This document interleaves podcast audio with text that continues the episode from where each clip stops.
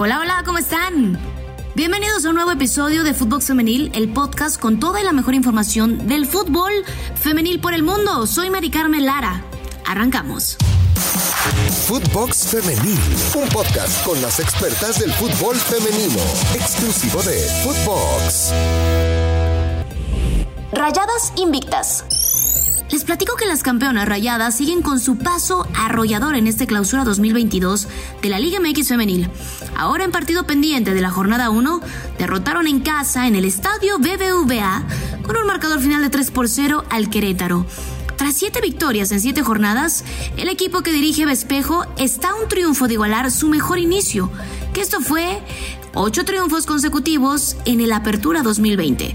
A pesar de no contar con cinco jugadoras seleccionadas, el equipo regio resolvió el duelo de manera correcta, esto en el primer tiempo.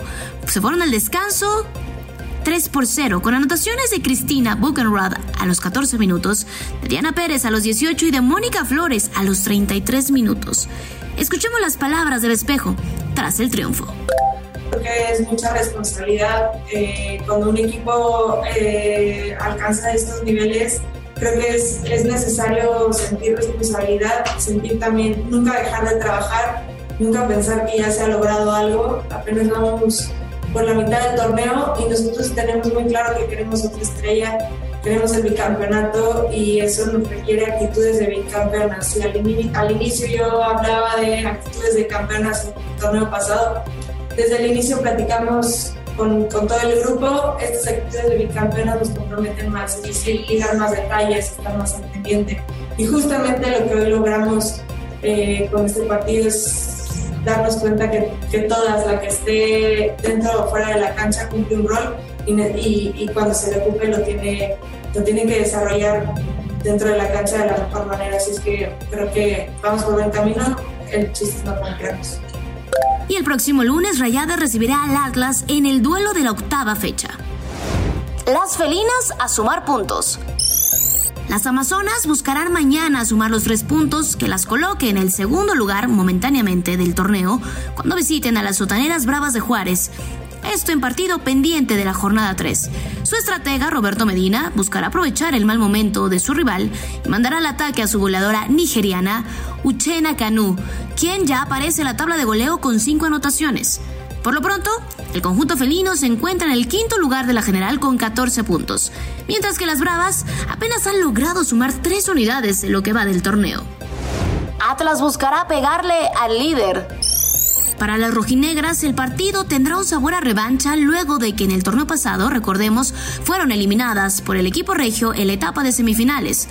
La portera, Ana Gabriela Paz, espera un partido intenso para el próximo 28 de febrero en la Casa de las Rayadas. Escuchemos.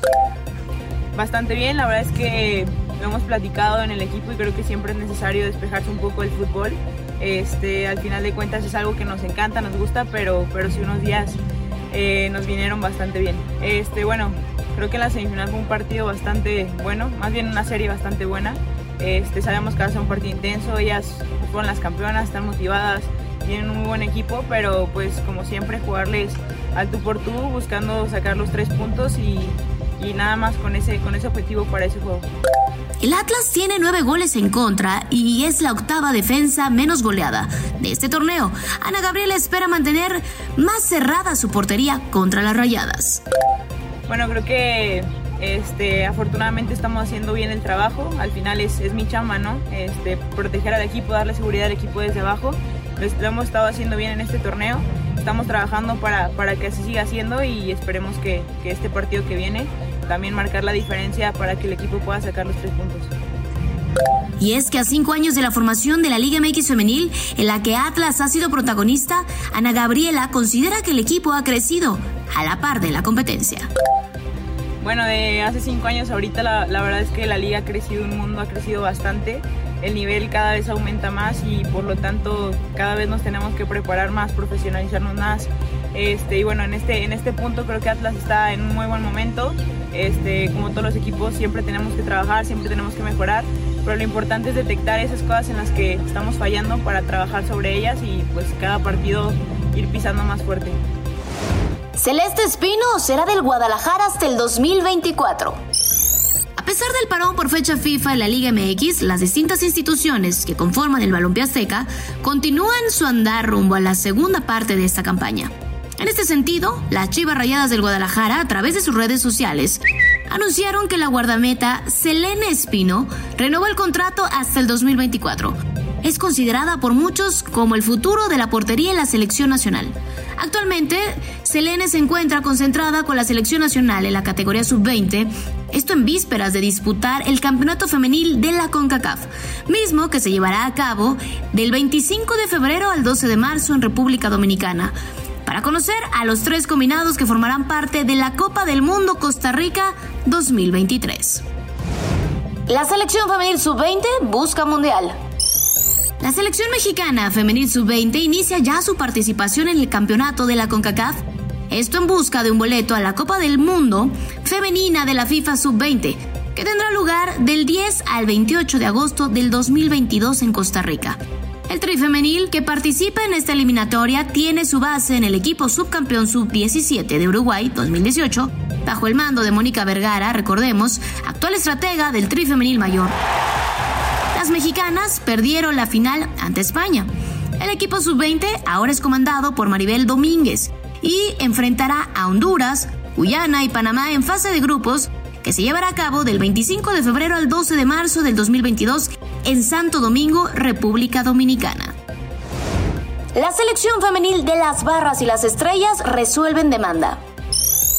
Las estrellas de la selección femenil de Estados Unidos ya llegaron a un acuerdo histórico con la Federación de Fútbol estadounidense luego de una demanda por desigualdad salarial. Con el combinado varonil, el arreglo fue anunciado este martes de manera conjunta entre la selección femenil y la US Soccer. Años después de que un grupo de cinco jugadoras, estas incluyendo a Alex Morgan y a Megan Rapino, presentaron una queja con la Comisión de Igualdad de Oportunidades de Empleo por desigualdad en el sueldo y en el trato.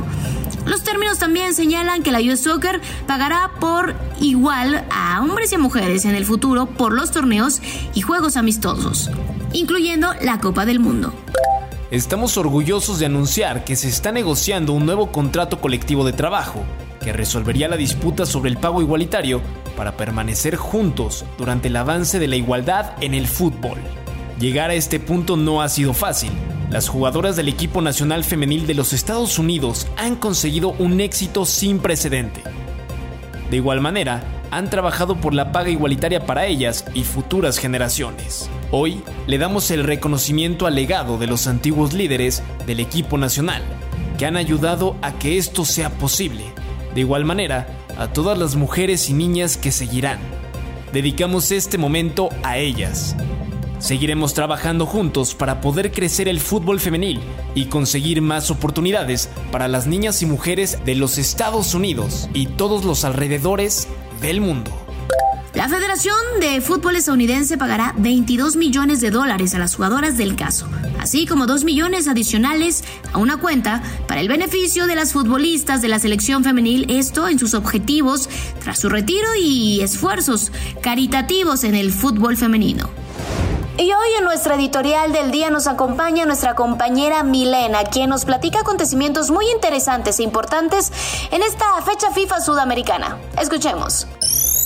Hola, hola, aquí Milena Jimón y el día de hoy vamos a estar hablando de lo que ha sido esta fecha FIFA sudamericana, preparando todo para la Copa América que se va a disputar en Colombia en el próximo mes de junio. ¿Y por qué decimos esto? Porque Venezuela participó en la Turkish Women's Cup, un prestigioso torneo internacional de carácter amistoso que evidentemente le sirve para preparar la competición más importante que van a tener en los próximos años. ¿Y por qué decimos esto? Porque esta competición va a permitirles ingresar al Mundial de Fútbol que se va a disputar en Nueva Zelanda y Australia. Además, la posibilidad y otorga cupos para los Juegos Olímpicos y para los Juegos Panamericanos. Pero Venezuela ha enfrentado además a su primera selección europea y esto a cargo de Pamela Conti, la entrenadora italiana que sin lugar a dudas le ha dado un poco de orden a lo que ocurría en el fútbol femenino, que ha tenido previamente participaciones importantes en... Eh, categorías juveniles, por ejemplo las dos clasificaciones a la Copa del Mundo Sub-17, pero que está buscando su primera participación en una Copa del Mundo de mayores. Enfrentó a Ucrania en primera instancia, donde perdería un gol por cero. Esto se jugó en Alanaya.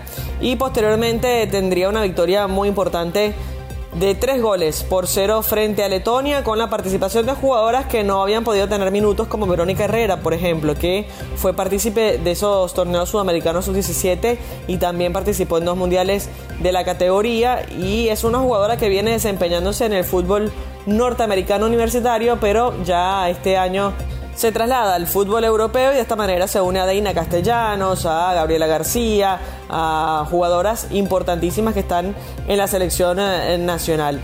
Uzbekistán sería el último rival o la última rival de la selección venezolana que sigue armando las piezas. Hoy o en esta ocasión, en este torneo, sin Daniuska Rodríguez positiva por COVID, sin Isaura Aviso, una jugadora importantísima en el ataque de Venezuela, sin Jennifer Jiménez lesionada, Oriana Altuve también, otra goleadora del equipo venezolano, Jormar Guarecuco y Nay Luisa Cáceres, bueno, de todas formas, con eh, destacadas jugadoras que participaron en este torneo, que ya se habían enfrentado, como decíamos, a Brasil y a Chile al final del 2021 y a India también en un torneo relámpago, pero que sin lugar a dudas este torneo de la Turkish Cup le da un prestigio por estar enfrentando por primera vez a selecciones europeas.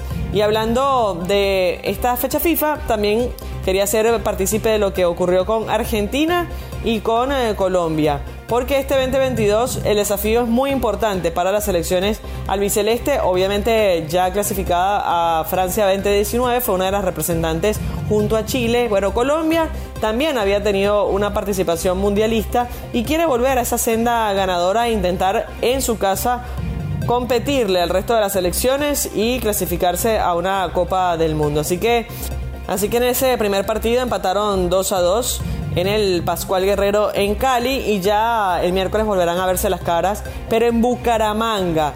Eh, juegos televisados, ambos también habla de la importancia de la selección nacional en Argentina donde después de esa gran actuación en Francia 2019 se le ha dado mucha repercusión y cobertura mediática a la selección cada vez que tiene o pisa el suelo argentino. Estas dos selecciones se habían enfrentado por última vez en noviembre de 2019, un amistoso, la Celeste se impuso por la mínima con un gol de Daniela Arias en contra. Y en el segundo partido Argentina empató 2 a 2 frente a Colombia gracias a Milagros Menéndez, quien eh, fue la jugadora encargada de celebrar y festejar ese empate. Pero ambas selecciones se enfrentaron en total de 10 encuentros oficiales, 4 victorias para la Celeste, 4 igualdades y 2 derrotas. Así, entonces, a la espera de lo que ocurra en este otro partido para cerrar también la fecha FIFA sudamericana. Soy Milena Gimón y recuerden que todas las novedades del fútbol femenino están aquí en Footbox Femenil. Les mando un abrazo enorme y que tengan una feliz semana. Esto ha sido todo por hoy en una edición más de Footbox Femenil. No olviden escucharnos en Spotify, calificarnos con 5 estrellas y recuerden que pueden seguirnos y escucharnos lunes, martes y viernes. Síganos en nuestras cuentas personales, pero también recuerda buscar a Footbox en todas las redes sociales. Soy Mari Carmen Lara y nos escuchamos en una edición más de Footbox Femenil próximamente. Abrazo. Footbox Femenil, podcast exclusivo de Footbox.